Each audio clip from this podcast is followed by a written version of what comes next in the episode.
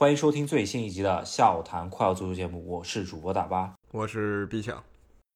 这期节目呢，要聊一下《天龙八部》是吧？这四场啊欧冠的八强战啊，这四场八强战第二回合踢完以后呢，确实比起往年的八强战来说，精彩程度还是比较差的，是吧？平平淡淡，我们简单跟大家。聊一下吧，这期会相对短一些，因为它真的没有太多的剧情可以说。第一场确定领先以后呢，领先的一方在第二场都是不断的扩大领先优势，然后落后那一方呢稍微追了一点儿，但没有任何让你感到能有戏剧化效果的感觉，所以最后都是就这么草草收场了，一点儿跌宕都没有。对，全部都是第一回合占优势的球队啊，最终是在意料之中把比赛拿下了。而且都没有说是追得非常接近啊，就是说没有到那种焦灼的状态，都是可能到比赛最后时刻才有一些波澜。咱们就说一下第一场啊，那不勒斯对米兰，那不勒斯回到主场，后防大将呃金敏哉停赛，但是呢自己的前场的中锋奥斯梅恩回归，对于米兰来说这边应该也是。本场比赛是要守住一个平局就可以啊晋级了，是吧？当然，而且米兰上半场拿到一个点球，吉鲁在踢丢点球之后呢，是得到了一个神助攻吧？这个神助攻真简直看傻了，是吧？我感觉好多好多年没有看到这样子的单骑闯关了。就莱奥这个这个神神过人，半场啊，基本上是从有点像孙兴民那年的那个呃普什卡什奖那个进球了，是吧？是莱奥这球八强战最精彩一球吧？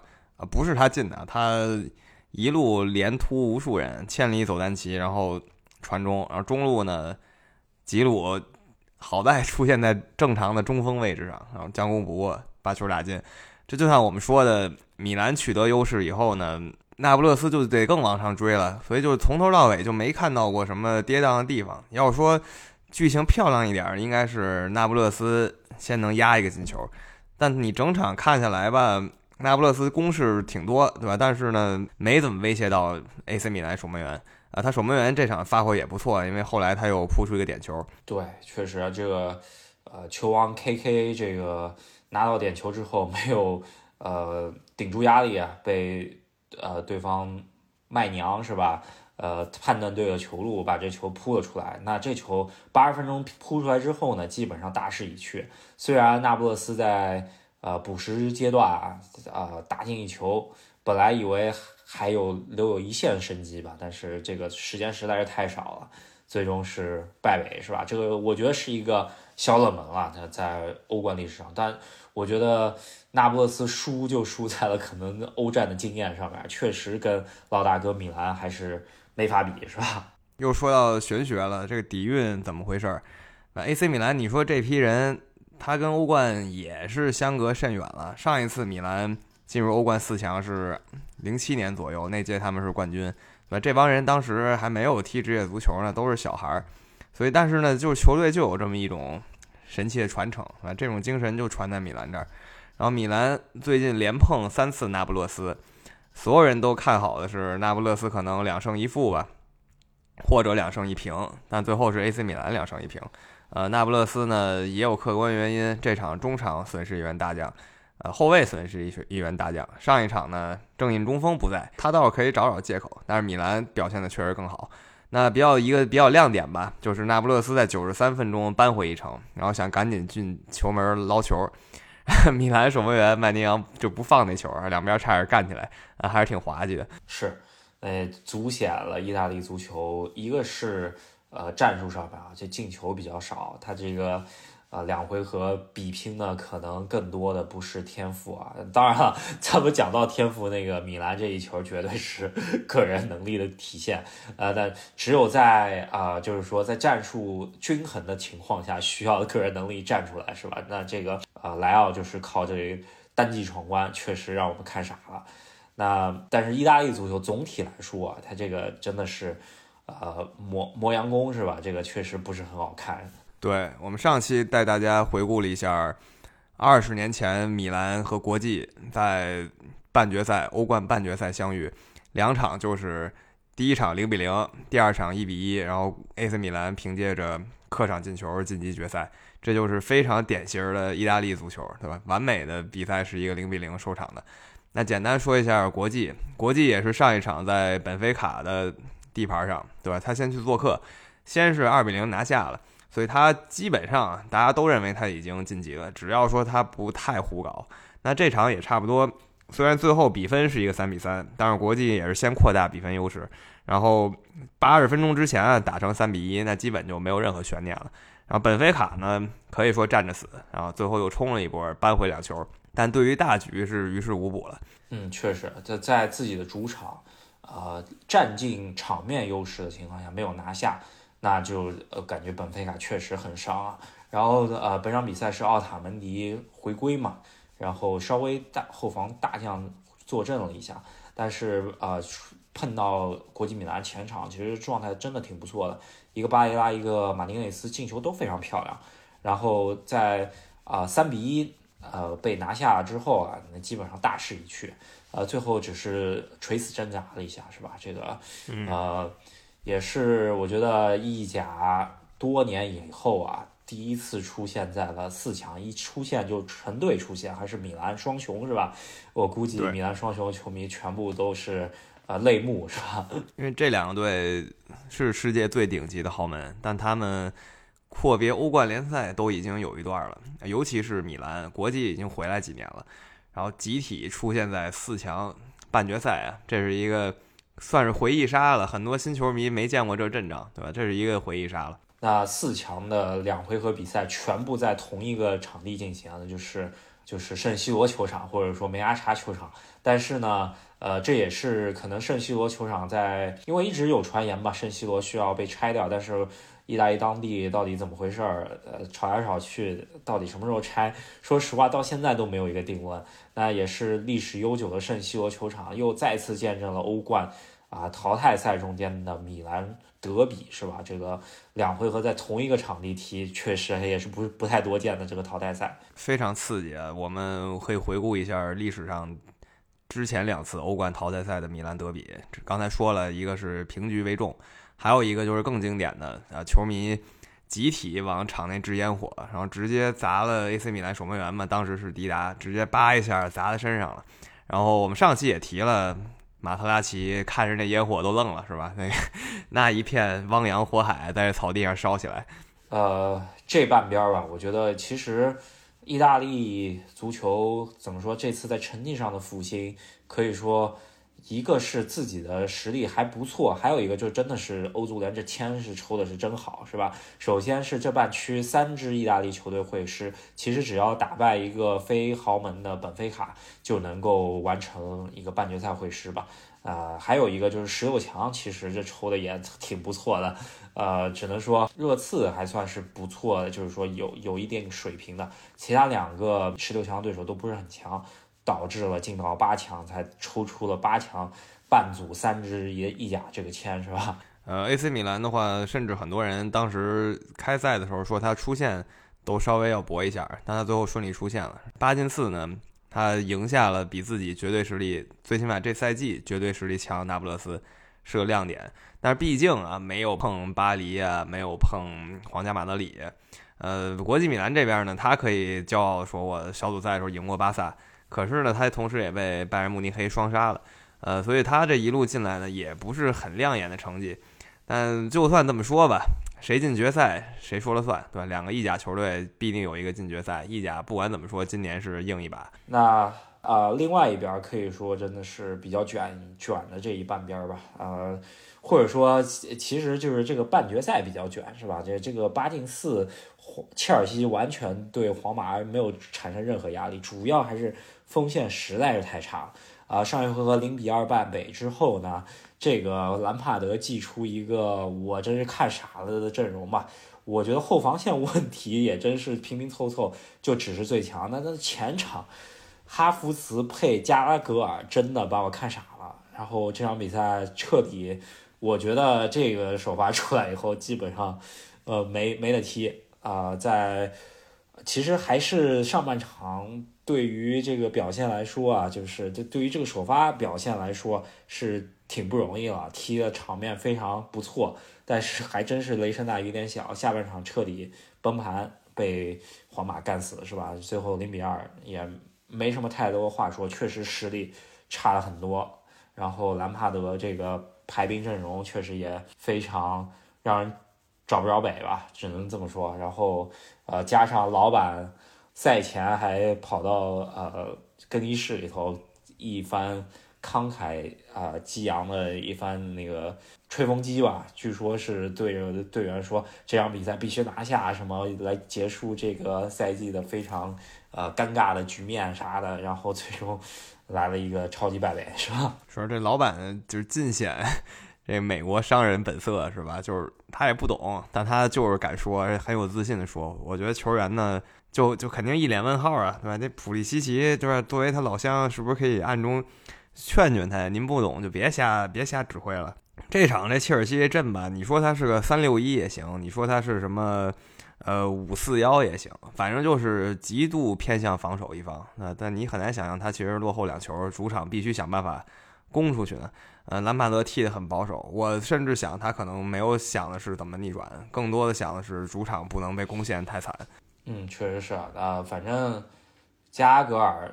非常差，就是上半场真的形同梦游。然后一一个缩影就是啊，恩佐给加格尔传了一个直塞啊，加格尔没拿到球，俩人在场上就争起来了。呃，唯一还真是只有坎特，坎特化身一个右边神尊吧，就是跟詹姆斯打的一个配合非常好，然后拿到几次机会也是坎特。你奈何他是一个后腰出身，他不是一个射手，是吧？然后变成了一个非常尴尬的局面。啊，坎特铁树开花吧，要能进的话，绝对铁树开花，跟当年什么加图索进一个球似的，对吧？活久见。嗯，说到恩佐，刚才想到，其实他老东家就几个月前老东家本菲卡在欧冠踢的更漂亮一些。其实我觉得他如果老老实实的在本菲卡。踢完这个完整赛季再转会，可能对他更好一些吧。如果他留在本菲卡，施密特肯定会继续围绕他做一些调整的战术调整，甚至有可能啊，他们有可能掀翻国际。那本场比赛唯一亮点，切尔西这边是右路踢的还不错，坎特、詹姆斯以及佛法纳是把小熊啊维尼修斯加卡马文加限制的非常好，我觉得这是一个亮点。那左路这边就是真的是弱了，那没办法，也是，呃，拼凑出来这么一个防线嘛。查奥巴加库库雷亚也是这一路最终是被打爆了，被呃米利唐一记呃长传吧，然后呃罗德里戈把那个呃手下库库雷亚压到米利唐身前，这主完全的失位，然后再是查罗巴撵呃罗里戈来了一个飞铲没铲到。彻底打空传传中啊，然后造成了一个险情，然后呃丢球，这球一丢，切尔西基本上败局已定。那呃确实就是左路差嘛，那也是上一场埋下一个雷，齐尔维尔红牌之后，那确实也没办法了，对吧？再加上库里巴里受伤了，右路被打爆了，然后总体来说跟皇马比还是有很大差距，不管是教练人员。以及怎么说，呃，各方面的磨合吧，是吧？我觉得如果有一个顶级教练，就是重组，就是有现在这波切尔西的人，但是重新安置所有人的心态，然后重新设计一个战术的话，还有之一战。但兰帕德他就是用来救火的嘛，所以很难期待他能把安切洛蒂的球队直接掀翻。安切洛蒂是。我认为是欧冠经验最老练的教练了，多大的失败他也承受过，各种各样的成功他也都体会过，他是一个非常非常老练的教练，所以败给皇马吧不稀奇，这个是在大多数球迷的预料之中的，就是切尔西这赛季的状态。那这一边呢，其实四个队里有三个队都是夺冠热门，就八强里夺冠前三大热其实都集中在这一个区，然后这三个队只能产生一个最后进决赛名额。啊，另一边就是原本大家最期待的拜仁大战曼城，但是第一回合说真的已经杀死比赛了，很多球迷还在期待拜仁绝地大反击，但是在曼城身上这一点很难。这曼城他如果想收的话，他可以收的非常自如，然后他可以疯狂的模拟，就你很难说你一一波三比零把他推了，对吧？这这几乎是不存在的。对，而且他前场还有一个超级大怪物哈兰德在那儿呢，就是说你不能够疯狂压上，是吧？疯狂压上，你如果中卫跟哈兰德就是一对一肉搏的话，那还是会吃亏的嘛，对吧？今天其实哈兰德状态是挺一般了，说实话，呃，就是虽然产生了很多机会嘛，呃，也是拿到一个点球，哈兰德没进了之后，对他信心是有所打击的，但是奈何不住你就是疯狂压上之后，一对一这个鱼帕。梅卡诺，呃，真不能太怪罪他，但是确实是在跟哈兰德一对一的时候，你先是一个红牌，呃，侥幸是越位，然后没给，然后第二，呃，丢球的那一下，真是就是说心态有点崩了，然后出了一个呃欧冠神级滑稽的一个。呃，演出吧，是吧？滑了，在哈兰德还没做动作的情况下，自己滑了，被哈兰德打了一个单刀，然后直接干死了，是吧？是，所以就是说，想逆转曼城太难，对吧？你说你不压上呢，他就直接磨时间，就是传递，就瓜迪奥拉绝学把你传死。那你要全线压上呢，哈兰德一个反击，你单兵根本撑不住他，对吧？你要让单兵防他的话。你就得把世界前三的中后卫找过来，才能勉强一战，对吧？像于帕今天就是真的，我觉得他不把自己职业生涯毁在这两场球就已经很不错了。拜仁想逆转，真的只能是奇迹，但这些天没有奇迹，还是先曼城扩大优势，踢成四比零，然后拜仁最后十分钟扳回一个，呃，没有什么悬念。我们之前也说了，这场不会有悬念了。我觉得唯一还值得说一嘴的，就是真的是萨内这个单刀球，真的是需要好好练一练，真的是。而且他还属于人菜瘾大吧，就是说虽然射门不咋地，老是喜欢放冷射是吧？而且这种射门都不是很有威胁的，呃，真的是稍微差点事儿吧，对吧？这个如果说他上半场那个单刀拿住的话，那还真有可能有一点希望。拜仁的希望就在于机会难得，不容错过，错过了就没有希望了。那确实如此，前场抓不住机会，后场给劲儿送，对吧？这还是说哈兰踢丢点球以后的一些事儿呢。哎，拜仁踢很难，只能说回德甲找自己的同胞们撒撒气了。呃，也有意思一点，其实对面曼城首发十一人里四员德甲名将，哈兰德，然后阿坎吉、德布劳内，还有京多安。对，呃，场上肯定是能互相交流的嘛。然后我觉得拜仁今天还有一些亮点吧，一个科曼确实是很强的一个存在，我觉得这进攻群里头真的属于科曼还是在在线的。然后基米希也是冷静罚中点球也是不错的。那舒波莫廷呢是呃火线复出嘛，说还是有一点作用的。那现在拜仁呢，他整套阵容我看还是真的是头重脚轻，为啥？他这个中卫啊。呃，咱们看一下于帕梅卡诺上一场如此噩梦级别的发挥，那想着图赫尔能不能换了一下？那图赫尔本场比赛后防线唯一做改动就是坎塞洛换了戴呃戴维斯，那边后卫他是有的换，那中后卫咱们仔细看一下替补席，真是愣是没法换啊！而且再看一下他的阵容，说实话，这只有二呃受伤的阿尔南德斯能顶一顶这个位置，呃，说实话，真是头重脚轻的一套阵容啊，这也是。难怪就是呃，图赫尔没有用出他的三中卫的这么一套阵型吧，因为确实没法用三中卫，没有三个中卫是吧？对，真的，我不能踢三中卫，原因是我没有三个中卫，所以我又不能说我开发一个单中卫战术，那这不存在的，所以双中卫、双边卫这是唯一的选项。其实这说白了就是你基本明牌了，对吧？你的防线已经明牌了，那对方很快就能占据主动了。那这场球踢完以后，其实比较失望啊，想的是曼城大战拜仁，但是九十分钟之后，就第一轮之后，这事儿就没意思了。那有意思的是半决赛，皇马对阵曼城啊，去年半决赛再战一百八十分钟啊，看一下这次皇马还能不能侥幸过关吧。对，真的就是哈呃哈兰德加盟之后，曼城啊，真是。实力上上一档次是吧？然后皇马又是去年可以说是以篮球读秒方式来赢得的比赛是吧？那今年看一下瓜迪奥拉能不能复仇？呃，一个看点就是皇马的中后卫啊是一个很大问题，一个就是阿拉巴受伤，加上啊米利堂伤呃就是黄牌停赛，嗯，能用的中卫只只能说是纳乔配呃吕迪格了。那看一下这个这套中卫能不能顶下来。呃，曼城方面，他还有一点就是他还要跟阿森纳来一个呃实打实的交手吧，是吧？下个星期，那这个就是他有两线作战。那皇马这边其实呃耗费的精力不是那么大嘛，所以说这是一个很大的看点。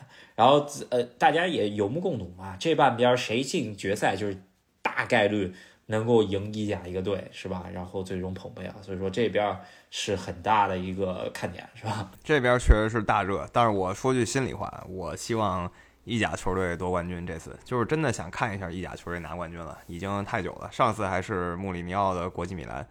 嗯，刚刚说了一下曼城会被阿森纳那场耽搁一下，呃，他周末还得还跟谢菲联来一场足总杯，这有好有坏吧？我觉得好处在于，他其实可以让他替补球员热热身啊，就把他身都热呃热活了，然后呢，真碰硬仗的时候就可以使人更多了。我觉得这其实不能算一个坏事儿啊。那我们这期就跟大家简单回顾了一下欧冠八进四，确实没有太多可聊的，所以节目比较短。但下一期我们将。给四月来一个最强烈的结尾，就是阿森纳跟曼城的英超最后决战。确实是啊，这个也是说了 大概几个月了，是吧？就是曼城没错和阿森纳，阿森纳最终可以说是孤注一掷啊，二十年就这一场球了，是吧？如果赢了，就是就是称王称霸，是吧？这个整个阿森纳 fan TV 全部。我估计他们得开开香槟了，是吧？真的，我觉得这场真的是决定，呃，我们甚至不能说决定这一个赛季了，可能决定未来十年英超走势。如果阿森纳这一波冲上去了以后呢，英超局势必有变化。那这期就跟大家聊到这儿，我们非常期待二十六号阿森纳客场挑战曼城英超联赛。好，那我们这期就先聊到这，也是希望大家跟我们多多交流吧，呃，也是给我们多多留言。那我们下期再见。好，喜欢我们节目的朋友，别忘了在喜马拉雅还有微信公众号上支持一下我们。下期再见。好，拜拜，拜拜。